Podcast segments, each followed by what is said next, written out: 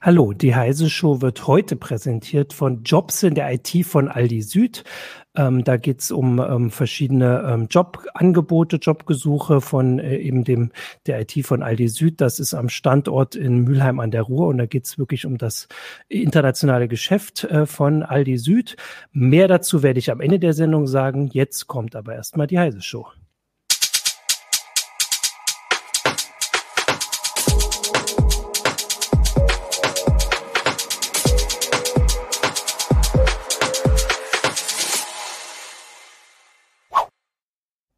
Hallo, willkommen zur Heise Show. Ich bin Martin Holland aus dem Newsroom von Heise Online und habe heute mit mir hier Christina Beer, auch aus dem Newsroom von Heise Online. Hallo. Und Florian Müßig aus der CT-Redaktion. Hallo ein paar Räume weiter, wo ich gerade noch hingerannt bin. Jetzt gucken wir mal, ob wir das mit dem Mikro so hinkriegen. Und zwar wollen wir ähm, mit dir ein bisschen drüber sprechen oder uns von dir erzählen lassen, Florian, äh, wie es auf dem Laptop- und Notebook-Markt äh, so aussieht. Da kommt auch die Überschrift. Da geht's äh, genauso wie also ich glaube schon ein bisschen länger auf dem Desktop-Markt vor allem, oder ich weiß nicht, ob vor allem, das kannst du gleich sagen, um AMD versus Intel bei den Prozessoren. Äh, und der Anlass war so ein bisschen, dass äh, Intel die ähm, elfte Generation, kannst du mich gleich berichtigen, ihrer ähm, ähm, Laptop-Prozessoren angekündigt hat, du aber jetzt auch das erste Seriengerät damit in der Hand hattest und kannst jetzt so ein bisschen was dazu sagen, nachdem die von AMD die aktuelle Generation schon ein bisschen auf dem Markt ist. Vielleicht kannst du das ja einfach mal kurz so ein bisschen zusammenfassen, wie es da aussieht. Welche Nummern sind das? Ryzen 4000, glaube ich, und bei Intel ist es, glaube ich, gar nicht so einfach. Genau, also bei AMD ist seit Jahresanfang Ryzen 4000 aktuell für die Notebooks. Ähm, Intel hat jetzt gerade Anfang September die 11. Core-i-Generation vorgestellt, Codename Tiger Lake.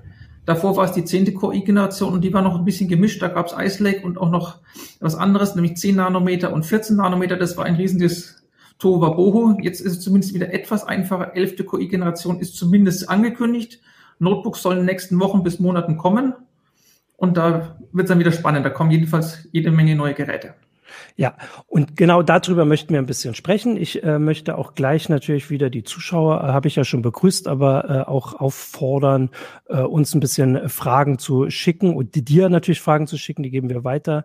Ähm, einfach was ist, was da so interessiert. Wir haben auch schon ein paar bekommen, die werden wir dann so reinbringen, aber erstmal da ein bisschen zur Einführung. Vielleicht kannst du einfach mal sagen, worum es da aktuell geht. Also natürlich normalerweise bei Prozessoren ist immer die Leistung die Frage, da gibt es die Benchmarks, Benchmarks, Benchmarks.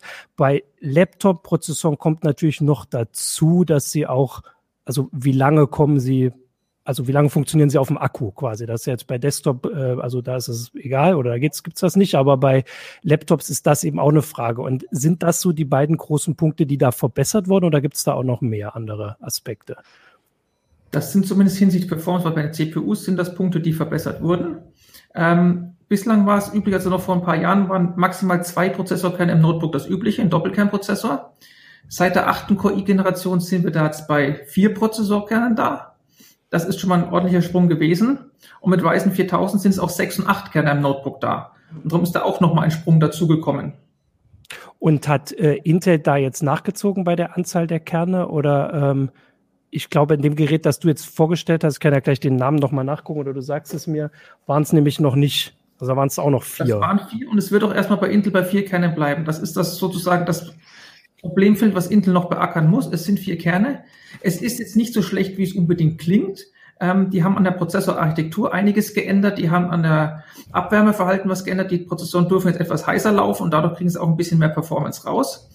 Ähm, also so ein Intel 4-Kerner kommt es ungefähr dahin, wo AMD 6 Kerne hat, so grobe Hausnummer. Aber wie gesagt, AMD hat halt auch 8 Kerner und das ist nochmal eine ganze Nummer drüber. Ja. Ähm, naja, vielleicht können wir dann ja so ein bisschen darüber hinausschauen, bevor wir jetzt uns da diese einzelnen Prozessoren, weiß nicht, ob man die noch genauer nimmt. Also es geht ja insgesamt einfach um Notebooks. Das dürfte auch dieses Jahr, habe ich in die Meldung geschrieben, eigentlich noch ein wichtigeres also wichtigeres Thema geworden sein, da so viele von uns, wir sitzen ja ja auch zur Hälfte noch zu Hause, Wink an Christina, ähm, die Leute also Notebooks brauchen. Ich weiß gar nicht, ob es da zwischendurch mal eine Knappheit gab. Ähm, was passiert denn da? Also versuchen die Hersteller einfach nur so schnell wie möglich irgendwie Geräte auf den Markt zu bringen, jetzt mit den neuen Generationen? Oder gibt es da auch ein bisschen Innovation, wo sie sagen, ähm, weiß ich nicht, wir machen jetzt, ähm, ich, die Kamera besser oder sowas für unsere ganzen Videokonferenzen oder wie ist, wie würdest du das vielleicht zusammenfassen, was dieses Jahr so gebracht hat? Also was dieses Jahr gebracht hat, unabhängig von Prozessoren, war ein großer Trend, dass die Bildschirme weggehen von 16 zu 9. Und das ist das übliche Format, was man seit Jahren bei Notebooks hat. Ähm, da tut es jetzt zumindest jetzt in den höherpreisigen Geräteklassen mal was. Da ist jetzt halt ganz viel mit 16 zu 10 da oder auch 3 zu 2. Das kennt man vielleicht von den Microsoft Surface Geräten. Die hatten das schon länger. Da kommen jetzt auch andere Hersteller, die das auch machen sowohl 16 zu 10 als auch 3 zu 2 bringt ein deutliches Plus an Bildhöhe. Das heißt, man muss auf Webseiten weniger scrollen, man sieht in Excel mehr auf ein, was in der Tabelle drin steht. Es ist einfach angenehmer zu arbeiten, weil man mehr Bildinhalt hat. Ja. Damit reagiert man aber eigentlich jetzt nicht mehr auf diesen Trend, dass man zum Beispiel solche Videoschalten macht, ne? wo dann ähm, es eigentlich heißt, dass man für ähm, ein harmonisches Bild eben nicht so viel Decke über sich drüber haben sollte. Also das. Die Kameras sind da unabhängig davon. Mhm. Die können ja immer noch in diesem 16.9 Format sein, aber das, was angezeigt wird, ich meine, man sieht ah, okay. sich, wenn die mehrere Fenster ja. übereinander angezeigt werden, dann hat man auch einfach ein Plus an Bildhöhe. Und wenn man einfach mehr Höhe hat, dann sieht man auch die einzelnen Leute ein bisschen größer. Also das hilft da auch. Gut, ja. siehst du, das war dann jetzt ein, ein klassischer Denkfehler von mir. Also da kommt auch gerade schon der, der Hinweis auf äh, Twitch von äh, Derbe Scheppern aber äh, weiß nicht, wie ich da die Pause setzen muss. Sprachpause auf jeden Fall, das 3 zu 2 Format ein Segen ist im Notebook-Segment. Und ich kann ja zumindest der äh, aufmerksame Zuschauer von der Heise Show und Uplink wird ja auch wissen, dass ich schon seit einer Weile ein Surface nutze. Ich, also ich kann mir gar nichts anderes vorstellen. Also ich finde es halt auch, also es könnte auch noch höher sein, aber es ist ja schon dann eine ganze Weile das 3 zu 2 Format. Ähm, das ist, also ich finde das auf jeden Fall praktisch und könnte mir da auch nichts anderes vorstellen. Aber also wenn das trotzdem so eine Weile gedauert hat, ist das technisch so schwierig, das zu ändern oder ist das jetzt vielleicht, also ist das ein bestimmtes Segment, was gar nicht so wichtig für alle ist? Was hat denn das 16 zu 9 sonst für einen Vorteil, dass da noch geblieben wird?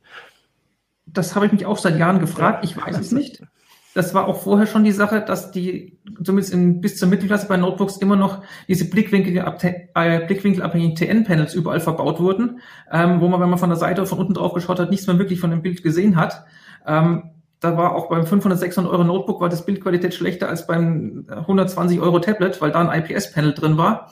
Ähm, da hat sich einfach ein bisschen was getan und es hat einfach gebraucht. Ich weiß nicht, warum es so lange gebraucht hat. Ich hätte es mir auch gewünscht, dass es schneller gegangen wäre. Aber immerhin ist es jetzt passiert. Ja. Okay, vielleicht können wir auch noch einen anderen Aspekt ansprechen, bevor dann langsam vielleicht auch so die Fragen eintrudeln. Wir, ich glaube, auf Twitter hatten wir sehr ausführliche Fragen schon, Christina. Ja, genau. Ähm, da hatte Stefan Niemeyer nämlich zum Beispiel gefragt. Ach so, ähm, aber ich wollte doch vorher noch was. Ich wollte, also bis vorher. Genau, ja, ich wollte vorher noch kurz zur, ähm, zum Gewicht kommen. Also das ist auch so ein Ding, was ich denke, dass also bei Notebooks, auch wenn vielleicht Leute das jetzt öfter im Homeoffice benutzen, äh, trotzdem wichtig war. Ich, weil ich habe schon das Gefühl, dass die Laptops insgesamt leichter werden, jetzt abgesehen von also so Spiele, Dingern, also wirklich Laptops, wo ganze Grafikkarten drin sind, die wirklich fürs Spielen noch ausgelegt sind, die man halt vielleicht, weiß ich nicht, zur LAN-Party ähm, noch mitnimmt, aber dass sie sonst auch leichter geworden. Also war insgesamt ja. der Trend in ja. den letzten Jahren. Ich meine, das sind so, ich weiß nicht, wie lange jetzt Intels Ultrabook-Kampagne her ist, wo das dann damals losging. Das sind bestimmt schon um die acht Jahre, dass einfach alle Notebooks flacher werden, nicht mehr so viel verschwendeten Bauraum im Inneren haben. Ja. Und damit einhergeht, ist auch ein Gewichtsreduzierung gegangen. Es gibt auch andere Materialien. Ich meine, es kommt ein bisschen auf die ähm, Preisklasse des Notebooks an. Wenn man jetzt ein teures Notebook hat mit vierstelligen Preisschildern, dann kann man halt auch andere Materialien wie eine Magnesiumlegierung fürs Gehäuse verwenden oder so eine Kohlefasermatte, die auch ein paar Hersteller wie Dell und Lenovo machen. Die sind halt einfach auch stabil und aber viel leichter. Okay, also das ist auf jeden Fall auch ein Trend. So, Entschuldigung, Christina. Jetzt. Ist alles in Ordnung. ähm, Gut, ja, wir hatten eine ähm, eine längere Frage beziehungsweise drei verschiedene Fragen mhm. schon von einem äh, Twitter-Nutzer, nämlich Stefan Niemeyer. Und ähm, der hat jetzt auch mal in die Richtung Apple geguckt und hat gesagt, ähm, gefragt, ähm, sind denn nicht die ARM MacBooks dann Alternativen zu Windows Notebooks? Wo kann man darauf warten? Sollte man darauf warten? MacBooks sind schon seit langem hatten, war Apple da ein Hersteller, der nie so richtig zu 16.9 gegangen ist. Der hat schon immer in seinen hoherpreisigen ganzen MacBooks Pros immer 16 zu 10 genommen. Das stimmt. Das war eine Alternative. Ähm, ansonsten ist es eher was mit dem Ökosystem, ob man damit klarkommt. Also die Geräte. Okay, also würdest du es gar nicht so wirklich an der Hardware festmachen. Das ist da wieder eine Geschmacksfrage, ob man mehr zu Apple tendiert oder Aber zu würd, Microsoft. Also ich würde das tatsächlich noch ein bisschen über, also es ging um, um ARM, die Technik, weil das kommt doch bei, bei Windows auch oder bei also bei PCs. ARM, also es gibt von ARM ist bei Mac noch nicht da. Das, das muss ich zeigen. Mhm. Ja. Das steht noch wahrscheinlich irgendwann im November gibt es wahrscheinlich noch mal ein Apple-Event, wo was kommen wird. Sie haben zumindest im, ich glaube, auf der Entwicklerkonferenz Mitte des Jahres gesagt, dass noch vor Jahresende was kommen soll, das erste Gerät. Momentan gibt es nur ein Entwicklerkit dafür. Da muss man einfach dann schauen, wie das, was da kommt. Ähm, aber klar, das ist auch was. Es gibt auch ARM auf Windows-Prozessoren, äh, ARM auf Windows. Ähm, das ist eher eine Nische. Apple hat gesagt, wir stellen das komplette Ökosystem um. Das ist definitiv ein anderes Momentum dahinter als das, was bei Windows da ist. Vielleicht kannst du kurz erklären, warum das eine Nische ist. Also da funktionieren noch nicht alle Windows-Programme direkt drauf, genau. oder? Das ist Windows ist momentan eine Nische. Es ist, Microsoft gesagt, das ist eine zusätzliche Möglichkeit, Windows laufen zu lassen. Ähm, es sind halt andere Prozessoren, ARM-Befehlssatz statt x86-Befehlssatz. Das heißt, alle Programme müssen erstmal dafür umgeschrieben werden.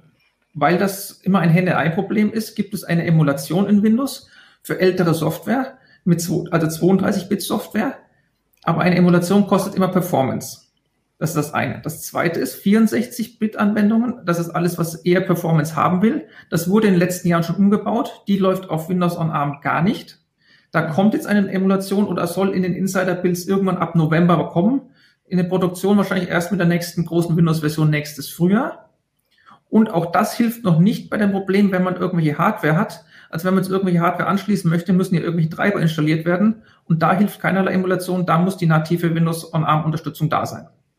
Und vielleicht, um das zu erklären, warum man das trotzdem haben will. Also der Vorteil von der ARM-Infrastruktur ist, dass es einfach also länger hält, der Akku, oder? Das ist äh, der, der, größte Vorteil, es oder sehe ich das falsch? Es ist, es ist, das, was es momentan gibt, sind alles nur Snapdragon-Prozessoren, die kennt man aus den High-End-Smartphones, mhm. das sind die, halt die Chips, die da auch drin sind. Ähm, es kommt immer bei der Laufzeit darauf an, was dann die Akkukapazität ist, was andere Komponenten machen. Also so ein, ich habe das äh, Surface Pro X da gehabt, das ist ja das Microsoft Flaggschiff-Gerät. Das war jetzt von der Akkulaufzeit her jetzt auch nicht so wesentlich länger als das, was jetzt eine, ein hochwertiges x86 Notebook schafft oder Tablet. Hm, wie viel kann man da überhaupt gerade erwarten, so an Stunden? Mit ähm, ähm, einem gedrosselten Betrieb, also Akku optimiert? Ähm, Akkubetrieb, es kommt auf das Notebook, auf die Akkuzeit mhm. an, auf die Preisklasse des Notebooks. Aber ich würde mal sagen, wenn man es jetzt einfach nur so rumstehen lässt und nichts macht, dann sind zweistellige Stundenanzahlen kein Problem. Also sowas 12, 15, 18 Stunden, das ist da kein Problem. Wenn man dann irgendwo permanent ein Video laufen lässt mit höherer Bildschirmhelligkeit, auch da sollte man so um die fünf Stunden oder mehr schaffen. Mhm. Okay, ich wollte kurz noch mal auf diese ARM-Geschichte dann zurückkommen. Mhm. Warum wird das dann überhaupt vorangetrieben, wenn es da jetzt, also was ist der Vorteil, wenn die andere Technik eigentlich immer so besser wird, also die, die klassische Technik, sage ich jetzt mal die x86. Ein Vorteil von den ARM-Chips ist momentan noch, dass sie eine ordentliche Performance haben und die Geräte damit passiv gekühlt sind. Das heißt, sie sind komplett lüfterlos, bleiben die ganze Zeit lautlos. Das ist jetzt nichts, was mit x86 nicht auch gehen würde. Es hat nur bislang keiner gemacht. Ah. Okay, also das ist der, äh, der große Unterschied. Okay, äh, klar, und das spricht natürlich dafür, ähm, dass das wahrscheinlich weiter vorangetrieben wird, aber ich, also so wie ich das verstehe, wird das eben auch auf den x86er Prozessoren auch vorangetrieben. Also das geht auch in die Richtung und das ist nicht technisch per se unmöglich, sondern halt ein bisschen schwieriger. Aber das es gab auch bislang schon äh, passiv gekühlte Notebooks, Tablets, ähm, auch beim Surface Book, da wo jetzt ein normaler Notebook-Prozessor ja. drin ist, da ist das passiv gekühlt im Deckel drinnen. Das funktioniert auch. Es muss nur gemacht werden. Es ist halt aufwendig und teuer, aber es geht grundsätzlich. Ja. Ah, und dann kommt hier noch der Hinweis nochmal auf Twitch, dass, ähm, also wenn ich das richtig verstehe, über diese ARM, äh, also den Rückgriff auf ARM, sind die Hersteller nicht mehr abhängig von Intel und AMD, sondern können ihre eigenen Prozessoren machen, weil so wie ich das äh, jetzt, also vielleicht hoffentlich nicht falsch zusammenfasse, ARM ist ja quasi nur die also die haben die Lizenzen, aber die produzieren gar nicht selbst Chips, sondern die sagen, also so könnt ihr sie bauen und dann machen die es selber. und das ein Referenzdesign. Es gibt ja. aber auch eine Architekturlizenz, wo dann Firmen sagen können, wie Apple oder andere auch, ihr könnt das einfach machen, das ist der Befehlssatz, wenn ihr den umsetzt, dann ist es uns egal wie, ihr dürft dann Prozessoren bauen die dazu kompatibel sind. Das wäre auch ein Vorteil, nur um das nochmal zu erklären. Also Vorteil für die Hersteller. Jetzt den mhm. Kunden ist das jetzt per se erstmal nicht so wichtig. Den Kunden ist das egal und es hat sich auch ein Rennen in den letzten Jahren entwickelt. Apple ist ganz vorne dabei, was die Performance an Chips angeht.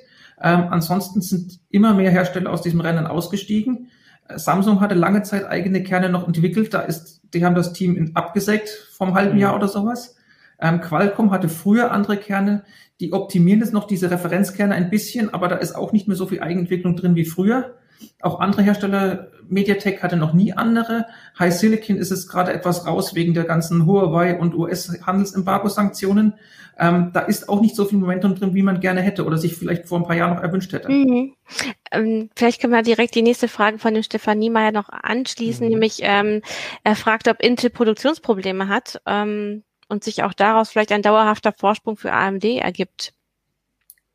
Das ist wieder die Intel-AMD-Schiene. Ja, mhm, ja, Intel hat gerade ein paar Produktionsprobleme. Die 10-Nanometer-Fertigung bei denen ist problembehaftet. Die sollte eigentlich schon vor über zwei Jahren laufen. Das hat am Anfang gar nicht hingehauen. Ich hatte gerade vorhin erwähnt, in der zehnten QI-Generation gab es dieses Kuddelmuddel mit zwei verschiedenen Baureihen, 10 Nanometer, 14 Nanometer. Das war auch davon abhängig oder ist ein Resultat davon gewesen, dass sie das mit 14 Nanometer noch einen Teil machen mussten, weil einfach die 10 Nanometer Produktion noch nicht so hohe Stückzahlen rausgeliefert hat. In der 11 Nanometer, äh, Entschuldigung, in der 11. QI-Generation jetzt, da ist 10 Nanometer ausschließlich vorgesehen. Aber da geht's halt gerade erst langsam los, das Ramp-up. Also es gibt jetzt ein paar Premium-Geräte, die angekündigt sind damit. Bis das im Massenmarkt dann aber drin ist, also auch dann in den Mittelklasse-Geräten, wird es sicherlich noch bis nächstes Jahr dauern. Das geht gerade erst los. Aber zumindest geht's jetzt los, nachdem das, äh, das wirklich geht los. lange Geschichte war. Allerdings gerade halt, AMD fertigt nicht selbst. AMD verlässt sich da auf TSMC als Fertigungspartner. Die sind schon bei sieben Nanometer. Und TSMC hat auch aktuell schon 5 Nanometer am Laufen. Das, was Apple gerade vorgestellt hat, der A14-Chip im neuen iPhone, ist schon ein 5 Nanometer-Chip. Das ist, okay. das ist interessant, aber das sagt noch was über dieses, ähm, wovon ihr gesprochen habt, über dieses Rennen aus. Genau, also wer ist, ist da vorne, ja? Da ist mit Ryzen 4000 mehr Kerne und ein Fertigungsprozess, der zumindest, ich meine, Intel 10 Nanometer, TSMC 7 Nanometer sind ungefähr vergleichbar. Aber wie gesagt, TSMC ist damit schon viel länger am Markt. Die sind jetzt schon einen Schritt weiter mit 5 Nanometer und Intel versucht das jetzt erst gerade mal sozusagen in die Massenproduktion zu bekommen. Aber man kann ja auch ein bisschen zusammenfassen für die Zuschauer, die das nicht auf dem Schirm haben. Intel ist so quasi der Platzhirsch, ist also der, also äh, die werden angegriffen, sage ich jetzt mal, um das vorsichtig zu, also die werden angegriffen. Ähm, man und muss sie, auch dazu sagen, die liefern ja. trotzdem absoluten Stückzahlen noch viel, viel mehr aus als das, was AMD hat. Darum sieht man immer noch viel, viel mehr Notebooks mit Intel im Markt als mit AMD. Ja. Ähm, willst du gleich die, ich glaube, es war noch eine dritte Frage, Christina, oder? Nee, das, ich habe die gerade zusammengefasst, noch die ah, dritte ah, okay. Frage. Ich habe die mit reingenommen. Das, das war halt sehr ein ja, Tweet ja. mit vielen Fragen. Weil äh, dann komme ich gleich, also es gibt noch zu den Lieferengpässen noch eine Frage. Heute ist tatsächlich auf Twitch ganz schön viel los, ähm, mhm. ähm, ob es denn bei Ryzen 4000 Lieferengpässe gibt. Also das gebe ich jetzt Mir einfach so weiter. Keine Lieferengpässe per se bekannt. Was es allerdings wohl der Fall ist, man sieht wenige Notebooks damit mit Ryzen 4000 oder vergleichsweise wenige, ist einerseits Intel hat absolute Stückzahlen viel, viel mehr. Es ist aber auch so, dass die Hersteller und AMD wohl das Ganze eher konservativ angegangen sind. Ryzen 4000 war ein Schlag, das muss man dazu sagen. Allerdings war vorher wohl unklar, ob der wirklich so gut ist, wie man der, während der Entwicklung das anvisiert hatte. Das heißt, AMD ist da wohl etwas konservativer rangegangen, was die Stückzahlen in der äh, angegangen ist, die sie bei TSMC bestellt haben an Prozessoren. Und die Notebook-Hersteller sind wohl wieder etwas konservativer rangegangen, was ihre Notebooks-Designs angeht. Das heißt, so ein Notebook braucht in der Entwicklung mindestens 18 Monate. Und wenn sich jetzt ein halbes Jahr vor Marktstart von Ryzen als irgendwie Mitte letzten Jahres gezeigt hat, das Ding ist gut, dann kann man nicht einfach mal schnell noch ein Notebook innerhalb von ein paar Monaten dafür entwickeln. Das braucht alles ein bisschen.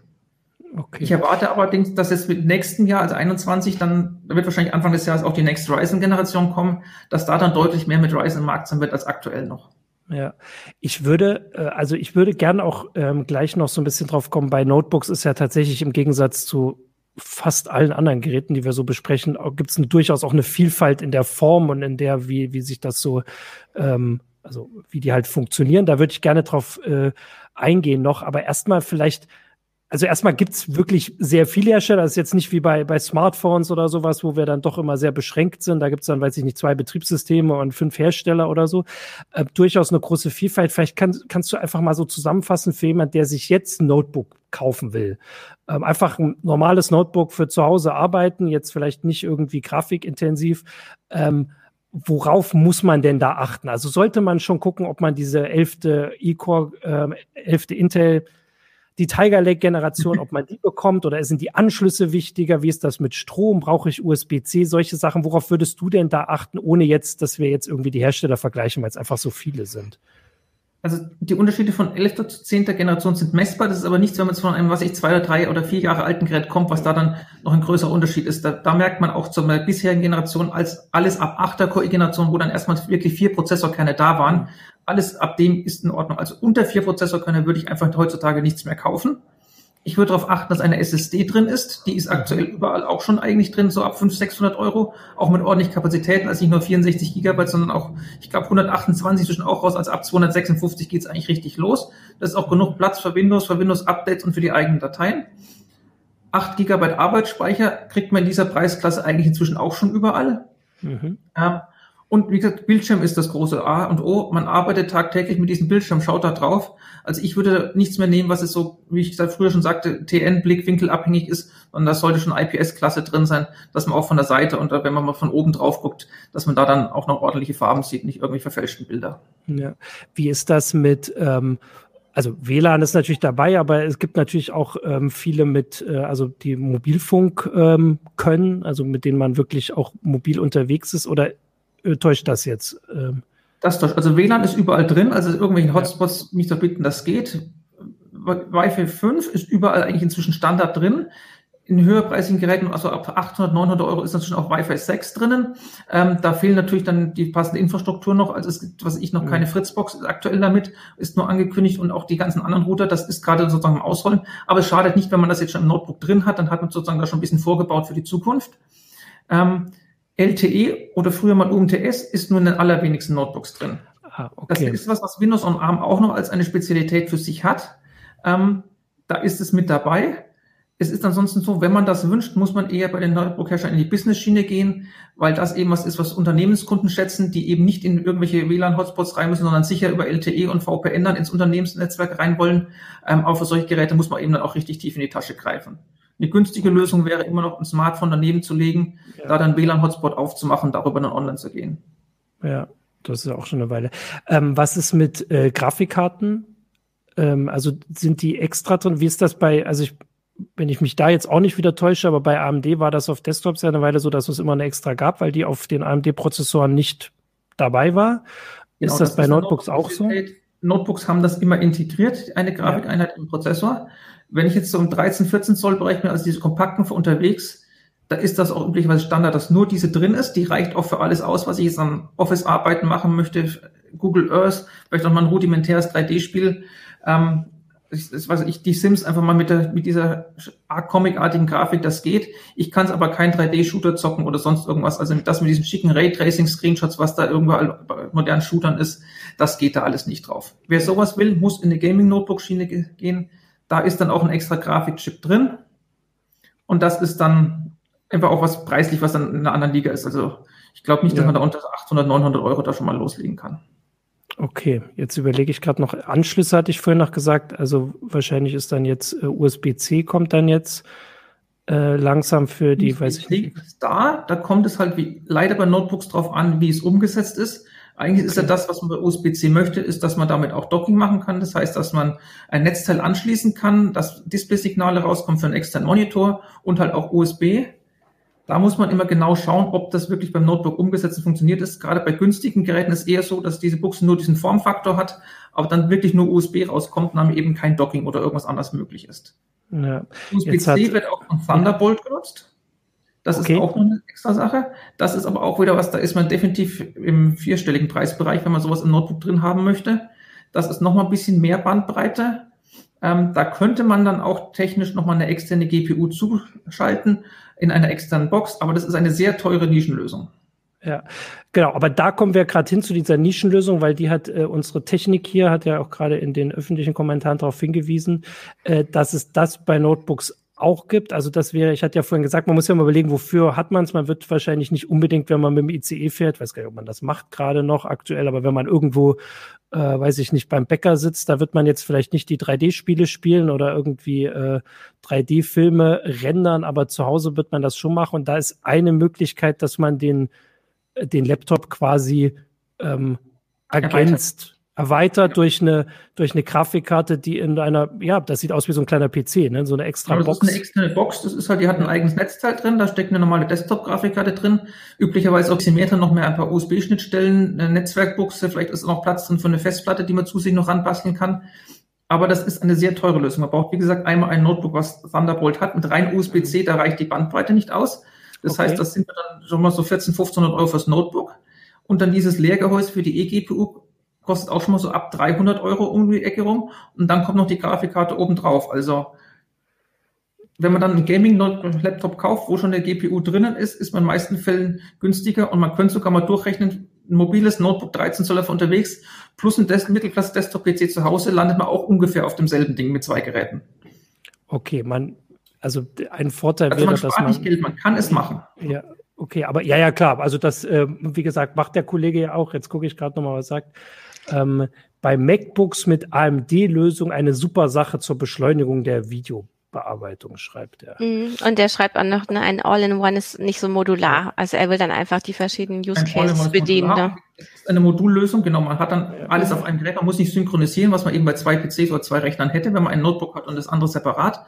Aber wie gesagt, es, man, man zahlt halt auch dafür, dass man alles in einem hat. Aber im Prinzip sind wir ja da schon bei dem Thema, wo ich ja auch hinkommen wollte, weil das finde ich ja gerade so das, äh, das Spannende auch an Laptops und Notebooks. Und ich habe auch gerade selbst geguckt, weil mein äh, Surface, das ich wie gesagt schon mal erwähnt würde und nicht dafür bezahlt werde, aber äh, man sagt ja trotzdem die eigenen Erfahrungen, äh, jetzt ersetzt habe und da geguckt habe. Also es gibt ja schon noch ein bisschen mehr als das klassische Notebook, was man aufklappt. Das hat unten eine feste Tastatur, wo, wo das Gewicht auch steht und dann hat man hinten den Bildschirm, sondern dieser also diese verschiedenen Möglichkeiten zu versuchen, einen Laptop mit, äh, mit einem Tablet zu kombinieren. So würde ich es jetzt mal zusammenfassen. Also da gibt es ganz verschiedene Namen für. Ich weiß auch gar nicht, ob es da also, ähm, irgendwelche Standards gibt. Convertible gibt es bei manchen Preissuchern oder 2 in 1. 2 in 1. 2 in 1 Hybrid. Es gibt ja. da viele Namen. Das meiste, was du schon gesagt hast, ist darum, irgend sowas auch mehr als Richtung, in Richtung Tablet noch zu trimmen. Da gibt es mehrere Varianten. Das eine ist jetzt, man macht, mir hat eher ein Tablet, das auch als Notebook mhm. zu verwenden ist, oder man hat ein Notebook, was man auch als Tablet verwenden kann. Das ja. sind im Endeffekt auch diese zwei Bauformen, die es dann auch gibt. Wenn ich ein Notebook habe, was ich auch als Tablet verwenden kann, dann ist es üblicherweise eins mit 360 Grad Scharnieren. Die heißen mal X360 mal Two in One. Da hat jeder Hersteller sein eigenes Ding. Lenovo hat nochmal früher Yoga das dazu gesagt. Das sind verschiedene Varianten. Ähm, da kann man halt sozusagen das Display komplett einmal herumklappen, hat das Gerät dann mit der Tastatur und Display nach außen. Die Tastatur wird dann abgeschaltet und man hat dann halt ein ziemlich großes, aber auch ziemlich schweres Windows-Tablet vor sich. Ja. Die andere Variante ist, was mit, womit Surface am Anfang groß geworden ist, ist eben, man hat sozusagen ein Windows-Tablet, wo man auch noch eine Tastatur ranklatschen kann und magnetisch die schön hält ähm, und dann eben auch das Ding als Notebook verwenden kann. Mhm. Und die haben das ja noch erweitert, dass, äh, also Microsoft, die, also Microsoft, das ist, also das normale Surface hat diese relativ leichte, äh, aus so einem weiß gar nicht, ob das Pappe ist oder sowas, aber es ist auf jeden Fall nicht Metalltastatur, die man unten dran pappt, in der jetzt sonst nichts drin ist, außer der Tastatur. Aber das Surface Book ist ja quasi so die Richtung nach oben, wo dann die Tastatur auch abgemacht werden kann, aber die ist stabil, da ist, glaube ich, viel Akku drinne und eine Grafikkarte vor allem, also die genau, dann wirklich. Die aufgeteilt beim Surface Book, das ist auch eine Spezialität, das machen nur die. So, ja. bei allen anderen ist es üblicherweise so, dass dann wirklich, wenn ich es abnehmen kann, also wie beim Surface, dann ist in der Tastatur üblicherweise nichts drin. Die ganze Technik steckt hinterm Display oder im Tablet halt, was das dann ist. Oder halt, wenn ich ein normales Notebook habe, dann habe ich die klassische Aufteilung, oben dann Touchscreen und unten dann halt Prozessor, Akku und was dann noch alles drin ist. Ja. Ist ein Problem bei solchen eher Tablet-artigen Lösungen dann nicht eher der Speicherplatz und dass man oft dann darauf angewiesen ist, in eine Cloud zu gehen, wenn man doch viel speichern muss? Das ist wieder eine Preisfrage. Also es gibt mhm. dann auch die Dinge mit 1 Terabyte SSD oder sowas. Also wie gesagt, man kann es auch mit der normalen Notebook-Ausstattung als bekommen. Nur das Preisschild wird dann ziemlich groß. Mhm. Okay. Also ich würde äh, tatsächlich, kann ich da ja auch ein bisschen aus der Erfahrung sagen, also der Speicher ist auch meiner Erfahrung nach gar nicht das Problem, weil man, also zumindest beim Surface und wahrscheinlich geht das bei anderen ähnlich, also so eine Micro-SD-Karte, wenn man die reinmachen kann, hat ja auch viel Möglichkeiten da, also Sachen abzuspeichern. Also ähm, ich hatte eher, also die Leistung ist halt ähm, die Frage mhm. und ähm, also eher so die Richtung. Also Speicher wäre tatsächlich für mich, also ist auch, also ich weiß, dass es eine Preisfrage ist und das ist ganz schön krass, wie viel teuer die dann werden, wenn der Speicher sich irgendwie verdoppelt ähm, und der Preis also sich nicht verdoppelt, aber doch deutlich höher wird. Ähm, aber ich finde gerade, dass so äh, also gerade spannend, dass es diese unterschiedlichen Konzepte gibt, die ja offensichtlich auch also Käufer und Interessenten finden. Also während bei Smartphones mal eine Weile probiert wurde und am Ende sehen sie alle gleich aus. Inzwischen sehen sie, also gibt es keinen Unterschied. Bei Notebooks scheint das erstmal so ein bisschen da zu bleiben. Oder siehst du das anders, mhm. Florian? Also es ist schon inzwischen ein paar Jahre da. Microsoft hatte das damals ja schon mit Windows 8 getrieben und Windows 10 ist auch fünf Jahre auf dem Markt. Also da hat sich schon ein bisschen was von diesen Konzepten, das sozusagen im Jahre dann kristallisiert. Es sind, wie gesagt, einfach diese zwei Konzepte übrig geblieben. Äh, entweder 360 Grad Scharniere oder eigentlich Tablet mit Anstecktastatur. Ähm, es hat sich aber auch gezeigt, alles, was es früher mal in diesem Bereich in der Mittelklasse gab, ist rausgefallen. Also wenn man sowas heißt, möchte, ein, so ein Kombigerät, das wirklich alles abdeckt, dann wollen die Leute es auch alles richtig haben und dann ist man auch wieder relativ teuer dabei. Hm. Stimmt, jetzt wo du sagst, ja, da, also klar, es ist auf jeden Fall eine Sache. Ich habe auch eine ganze Weile überlegt, weil dann, ähm, also in der Preisklasse will man dann aber auch keine Kompromisse mehr haben. Und ich, also ich habe bei diesem Surface Book zum Beispiel, also ich fand das Konzept wirklich gut, aber ich kann ja mal sagen, also das, also ich glaube, das geht bei 1800 los oder sogar noch weiter oben. Aber jedenfalls, das ist die Größenordnung, ja. wo man das liegen, ja. Und das Tablet zum Beispiel, also es hat ein größeres Display, was ich auch, glaube ich, was es so gar nicht viel gibt bei Konkurrenten, aber es hat zum Beispiel nicht mehr diese coole Aufstellmöglichkeit, die das Surface hat. Also so ein paar Kleinigkeiten, die man eigentlich für das Geld dann auch nicht mehr vermissen will. Also solche Sachen. Oder es hat auch nicht diese SD-Kartengeschichte. Was es als Zwischenlösung noch gibt, es gibt natürlich auch normale Notebooks, die einfach nur ein Touchscreen haben. Das heißt, da haben wir sozusagen ein bisschen was. Man kann halt normal rumtippen, aber man kann es nicht umklappen oder auch mit dem Stift ist auf dem Display dann rumzumalen ein bisschen schwierig. Aber zumindest dann kann man mal zwischenzeitlich mit dem Finger auch mal draufgehen. Zumindest Webseiten surfen geht da vielleicht dann auch mal ein bisschen angenehmer, als wenn man dauernd auf diesem Touchbrett rumscrollt. Ja. Mhm. Also man Sicherlich kann ja auch, mhm sicherlich ist auch interessant, inwieweit man noch was nachrüsten kann. Ne? Das ist ja bei Tablet-Lösungen wahrscheinlich auch eher schwieriger. Ähm, eben man kann diese SD-Karte oder die Micro-SD-Karten nachrüsten, aber was kann man denn sonst noch machen? Oder kann man äh, bei Notebooks kann man teilweise auch die Akkus rausnehmen und austauschen. Wie auch, sieht's da aus? Alles in den letzten Jahren äh, sehr reduziert, muss man ehrlich sagen. Mhm. Ähm, der Trend ist halt hin, flache, leichte Geräte und um das hinzubekommen, muss halt möglichst viel, möglichst kompakt integriert werden. Da ist nicht mehr so viel. Also Akku entnehmen geht üblicherweise bestenfalls noch, wenn man wirklich ins Innere vordringt, dass dann noch ein paar Schrauben sind, wo man dann den reinen Akku hat, dass man den so ohne Werkzeug einfach mal irgendwo hinten ransteckt, wie man es noch vor sieben, acht mhm. Jahren hatte. Das ist weg, das Thema. Es gibt auch keine, was es früher bei Business noch so hat, diese Zusatzakkus, die man unten drunter geklatscht hat oder die statt einem optischen Laufwerk reingeschoben werden. Das ist alles weggefallen. Im Inneren, die Prozessoren sind aufgelötet. Es ist doch relativ, wenn man ein stromsparendes laufendes Notebook hat, ist ziemlich sicher auch der äh, Arbeitsspeicher aufgelötet, weil es ist ein LPDDR-Speicher, den man auch aus Smartphones kennt. Ähm, und den gibt es nun aufgelötet, da gibt es gar keine Module dafür. Ähm, SSDs ist meistens noch wechselbar, wenn man denn ins Innere vordringt. Man muss allerdings auch dazu sagen, alles, was man im Geräteinneren macht, ist nichts das, wo man da eigentlich als Nutzer hin sollte. Das heißt, wenn man irgendwo einen Defekt hat, kann der Hersteller die Garantie verweigern, beziehungsweise man ist auf Kulanz angewiesen. Ja. Ähm, also vor allem das mit der, also die Festplatte war ja auch so das, was noch am häufigsten ging, aber je schmaler die Geräte sind, so wie du es gerade gesagt hast, desto geringer ist die Chance, dass man da was auswechseln kann. Vielleicht kann man also sich das so. Geräte, wo auch die SSD auf die Hauptplatine gelötet ist, wo auch das WLAN-Modul auf die Hauptplatine gelötet ist, wo gar nichts mehr geht.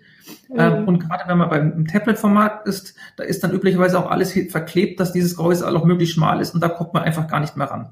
Ja, das könnte man auch als Tipp nehmen für diejenigen, ähm, und jetzt nicht nur unter den Zuschauern, die überlegen, sich da einen zu, ähm, zu kaufen, dass man das halt im Kopf haben muss. Also wenn man es früher, und das früher ist ja da immer noch nicht so lange her, noch gewöhnt war, dass man ja so ein bisschen dann doch noch mal nachträglich was machen kann, wenn äh, wenn es irgendwann am Ende ist, dass das einfach so nicht mehr geht und ja, auch wenn das teilweise ganz schön teuer ist, vielleicht dann im Blick haben, dass man halt vielleicht, also ich glaube, hier hat schon jemand geschrieben, den, den Arbeitsspeicher dann halt doch so kauft, dass er halt ein bisschen länger hält, als man das so im ja, also Kopf Unter 8 würde ich da nichts mehr nehmen. 16 Gigabyte gibt es aber echt bei allen Geräten auch. Bei Notebooks ein Problem, wenn man das eine etwas höher macht, ist dann meistens auch noch etwas schnellerer Prozessor dabei oder eine andere SSD oder ein anderer Bildschirm. Das mhm. heißt, das Gesamtpaket kann dann sehr schnell auch insgesamt viel, viel teurer werden, mhm. als nur der reine Speicher wäre. Dass man sich jetzt selber irgendwas zusammenklickt und individuell macht, gibt es nur bei sehr wenigen Herstellern und das auch nur bei hochpreisigen Geräten. Also damit kann man auch nicht wirklich sparen. Ja, ähm, ich gucke gerade noch, was es so noch für, äh, für andere Fragen gab. Eine Sache, die mir noch im, im Kopf ist, also bei Notebooks gab es doch auch immer die Möglichkeit, dass man, also ich glaube, es war von Dell, dass man nicht per se auf Windows starten muss, oder? War Dell das, die, die äh, Linux-Laptops äh, verkauft haben? Dell hatte Gibt's angefangen gerade, die haben ja, ja, das XPS 13, das ist deren Flaggschiff-Produkt. Ja. Ähm, sehr kompaktes, leichtes Notebook. Die sind auch mit 6 zu 10 ist relativ schnell dabei gewesen. Ähm, die haben das schon seit Jahren, ich weiß nicht wie viel, sieben, acht Jahren oder sowas, eine sogenannte Developer Edition des Notebooks rausgebracht, wo dann kein Windows vorinstalliert war, sondern Linux. Ähm, die sind damit auch seit Jahren erfolgreich, ähm, sogar so erfolgreich, dass Lenovo das jetzt auch macht. Ähm, die haben ja. es kürzlich angekündigt, nicht nur auf ihren Flaggschiff-Produkten wie den X1, sondern in einer sehr breiten Schiene ähm, eben auch Linux für Endkunden anzubieten. Die hatten das vorher, soweit ich weiß, schon für Unternehmenskunden mit speziellen Serviceverträgen, aber eben nicht so, dass man sozusagen auch jedes beliebige Notebook oder viele Notebooks auch damit bekommt. Ja, und da kann man und doch. Kleinere Anbieter, zum Beispiel Tuxedo als kleinere Anbieter, die hatten das auch schon für sich als Nische entdeckt. Aber bei den meisten Notebooks ist Windows drauf beziehungsweise muss sogar warnen, wenn man so ein 300, 400 Euro Notebook hat, wo man mit Linux, äh, mit Linux dabei steht, heißt es meistens nur, dass sich dann der Anbieter die Windows-Lizenz gespart hat. Es ist kein Linux, das man wirklich benutzen kann oder möchte. Es kann auch nur mal sein, dass ein blinkender Cursor ist. Ach du meine Güte. Also ich wollte nämlich gerade sagen, aber das stimmt dann für die zumindest nicht, dass man vielleicht grob sagen kann, dass diese Linux-Laptops wirklich als also technisch als Alternative zu, zu Windows-Geräten ähm, also benutzt werden können. Also jetzt die, äh, die Dell und die Lenovo-Geräte, nicht diese 300, 400 Euro Geschichten, während es ja quasi am unteren Segment jetzt auch noch also Chrome OS, also Chromebooks gibt's doch auch, oder? Und also genau. das wäre ja noch die andere Richtung, die aber dann eher in die Richtung von diesem Windows on ARM gehen. Also Sachen, die wirklich auf mobil getrimmt sind und mhm. ähm, nicht diese ja, Vielfalt. Sind, wo man viel in der Cloud macht, in dem Fall halt ja. dann bei Chromebooks in ja. der Google Cloud, ähm, bei dem Account und halt auch mit diesen Webanwendungen von denen klarkommt. Das ist quasi eine Frage des Ökosystems, ob man das kann und möchte. Es ist weniger was von der technischen Seite her. Es ist so, die Geräte waren am Anfang relativ billig gemacht, weil es einfach ein Kostenfaktor ist und es gibt sie auch immer noch. Es war aber auch ein Trend da, dass man zumindest auch für 700, 800 Euro da inzwischen Chromebooks bekommt, wo dann halt auch mal ein besseres Display drin ist, ein etwas schneller Prozessor, wo das Gehäuse ein bisschen wertiger ist, dass man eben darauf auch nicht verzichten muss. Ja. Ähm, okay, jetzt gucke ich gerade noch, Christina, hast du noch Fragen gefunden, die hier mhm, es sind ein paar Spezialfragen aufgekommen ja, ja, oder Anmerkungen, ähm, wie wir aber teilweise auch schon angesprochen haben. Ähm, Florian, Vielleicht kannst du noch mal einen Ausblick wagen, ob sich durch die durch das vermehrte Homeoffice da auf dem Markt doch noch mal was verändern wird, ähm, die Notebooks oder Tablets äh, Lösungen noch mal anders gestaltet werden könnten. Ähm, es wird sich sicherlich insofern was tun, dass sich dadurch jetzt jede Menge durch Corona und die Krise mit Homeoffice und allem in der Richtung Digitalisierung viel getan hat. Das heißt, es werden sicherlich künftig die Stückzahlen noch weiter hochgehen. Auch jetzt sind die meisten Notebooks, äh, die meisten PCs, die verkauft werden, schon Notebooks. Da wird sich sicherlich noch einiges tun. Ähm, ich erwarte aber nicht, dass irgendwelche neuen Formfaktoren oder sowas damit erscheinen. Die Frage ist dann eher, ob was es gibt mit Ökosystemen, dann, ich meine, in den USA ist mit dem K-12-Programm einfach viel da, dass ein MacBook oder ein iPad oder was auch immer dann einfach ähm, an die Schüler verteilt wird. Da werden aber Schulen auch oder ganze Schulbezirke wie Unternehmen gemanagt und es sind dann eben mhm. sozusagen Unternehmenslösungen und dann kriegt man das von der Schule gestellt. Ähm, das ist hierzulande noch nicht. Das kann natürlich kommen. Die Geräte an sich an der Hardware gibt es da nicht zu bemängeln. Da gibt es viele. Da gibt es auch Education-Geräte, 300, 400 Euro Geräte, kleine 11 Zöller oder sowas mit Management-Funktionen für Lehrer. Aber hierzulande ist es eher noch, jede Schule kämpft für sich. Es gibt, soweit ich weiß, auch keine allzu großen übergreifenden Lernplattformen oder sowas oder irgendwelche Anwendungen dann für, für Fälle. Na, es gibt schon Lernplattformen, genau, aber die sind jetzt ja geräteunabhängig. Also da, da sind die noch relativ frei eigentlich, falls nicht eine ganze Schule halt iPads gesponsert kriegt. Eben, genau. Das ist, das ist einfach jede Schule für sich und da muss sich jeder an jeder Schule separat jemand hinsetzen und das eben machen. Und es ist eben nicht, wie in den USA ist es dann, was ich, ich glaube, County-Beweise oder sowas, oder jedenfalls größere Schulbezirke, wo es dann bezirksweise von oben gemanagt wird. Mhm. Ähm, ähm, hier und äh, äh, Michael hat nochmal geschrieben, also die internen Webcams dürften endlich mal besser werden. Das war das, was ich am Anfang meinte, ähm, dass wir doch tatsächlich alle äh, uns mehr ähm, via Notebooks, Tablets, äh, Smartphones ähm, mit äh, per Video unterhalten ja. und äh, dass, ähm, dass das vielleicht doch, doch noch mal wichtiger werden könnte. dass da die Quali das, steigt. Das denke ich auch, dass, da wird sich was tun. Das sind diese, eben diese vielen kleinen Feinheiten, die man dann irgendwann im Laufe der Zeit sich reinkommt. Da wird sicherlich was passieren. Ich weiß natürlich nicht, ob jetzt alle Hersteller schlagartig dann bei ihren Komponentenlieferanten auch wirklich dann die besseren Webcams bekommen und es sozusagen auch jetzt von jetzt auf gleich umstellen können. Mhm. Ähm, aber ich denke auch mal, das ist was, was lange schleifen gelassen wurde. Ähm, beziehungsweise eine Preisfrage war. Wenn ich jetzt ein, höherwertiges Notebook habe, wo ich eine Kamera drin ist, die Gesichtserkennung von Windows Hello oder sowas kann, dann ist die in der Regel auch schon besser als das, was ich jetzt in einem 400 oder 600 Euro Notebook drin habe. Ähm, aber klar, das ist was, wo sich sicherlich noch einiges tun wird. Auch was damit zusammenhängt. Ähm, ich spreche jetzt hier frei, die Mikrofone, die müssen auch besser werden. Mhm. Ähm, Obwohl du auch, das hast du vorher auch gesagt, du sitzt jetzt in einem Raum, wo gerade sehr wenig drin ist. Also du hast jetzt leider da schon schlechtere Voraussetzungen. Du hast einen Hall drin, ne? Ja, aber auch da wird sich hier was tun. Es ist nicht mehr so, dass es nur ein Mikrofon ist, sondern es sind dann zwei oder vier Mikrofone, wo dann auch was ausgerechnet wird. Ja. Äh, das ist ja vielleicht eine interessante Vorstellung, wenn wir das jetzt bei den Smartphones haben mit den mehreren Linsen, die man hat, wenn man sich vorstellt, dass hier oben dann doch vielleicht auch mal mehr für Weitwinkel und andere Dinge da wäre. Ich würde der Bauraum ja. wäre da. Es ist doch nicht so, ich meine, so nicht so Bauraumbeschränkt wie ein Smartphone, da könnte man mehr machen. Aber es sind auch der Trend zu den immer schmaleren Rändern hilft natürlich da auch nicht unbedingt, beziehungsweise dann wird es auch wieder teurer, was die Kameratechnik Ja, äh, Michael sagt gerade, ich soll gerade mal meine Linsen zeigen. Das ist jetzt ganz witzig, ähm, so. weil wir wir schustern ja auch immer noch an unseren Homeoffice-Lösungen herum und heute ähm, ich habe mir Linsen bestellt tatsächlich, ähm, um zu gucken, ob ich meine interne Kamera ein bisschen pimpen kann ähm, weil ja, es gibt immer noch was zu verbessern, wie es so schön heißt. Und es gibt so Lösungen ja für Smartphones, die man auch halt aufs ähm, Notebook aufbringen kann. Ich habe ein Dell-Notebook, um das jetzt gleich mal zu sagen. Hier habe ich jetzt eine Lichtreflexion, aber man hätte zum Beispiel einen Weitwinkel, man könnte hier den ganzen Raum sehen. Ähm, und man könnte das, nicht, man kann. Man kann, man kann genau, man kann, man kann den ganzen Raum sehen. Ähm, das, aber das ist halt immer nur solange sowas nicht integriert ist in die Geräte, muss man immer irgendwas dran schrauben, draufschrauben und äh, das wollen ja sicherlich auch einige nicht. Ähm, die möchten halt eben die fertige Lösung. Es ist aber, wie Flo dazu sagen, mhm. gerade bei einigen hochpreisigen Gaming-Notebooks ist inzwischen auch ein Alleinstellungsmerkmal, dass da gar keine Webcam mehr drin ist, weil die davon ausgehen, entweder will man das nicht oder wenn die Leute eh dann noch das parallel streamen, dann hängen sie sich eh noch eine bessere Kamera separat irgendwo daran. Ähm, aber das ist dann in diesem Fall keine integriert im Notebook. Ja, ich wollte aber gerade, du hast es vorhin schon mal gesagt, Florian, also im Gegensatz zu Smartphones, die irgendwie schmaler werden, wo eigentlich nur noch das Display irgendwie überhaupt da sein soll, haben Laptops ja immer noch genug Platz für solche Geschichten, da auch mit der Linse. Das finde ich jetzt bei einem Laptop. Also ich habe sowas mal für Smartphone geschenkt bekommen, damit ich da irgendwie coolere Fotos machen kann. Das habe ich nie genutzt.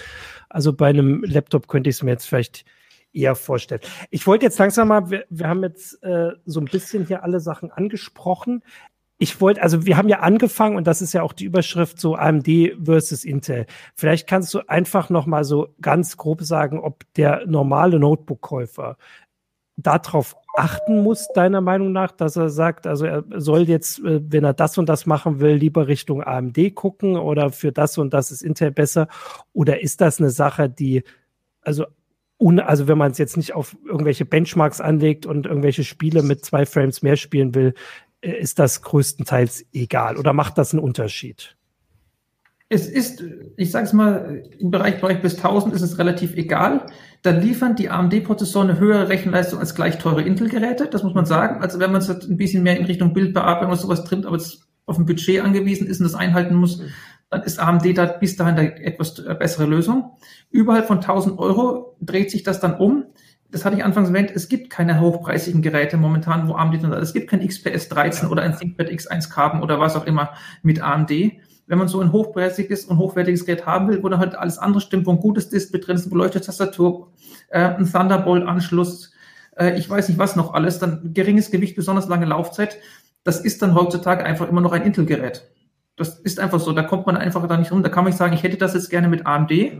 Es gibt auch ein paar Geräte, wo das inzwischen der Fall ist. Es gibt zum Beispiel das ThinkPad T14S, das ist ein 14 Zoll Notebook, auf so 1400 Euro rum. Das ist mit AMD, da gibt es das auch.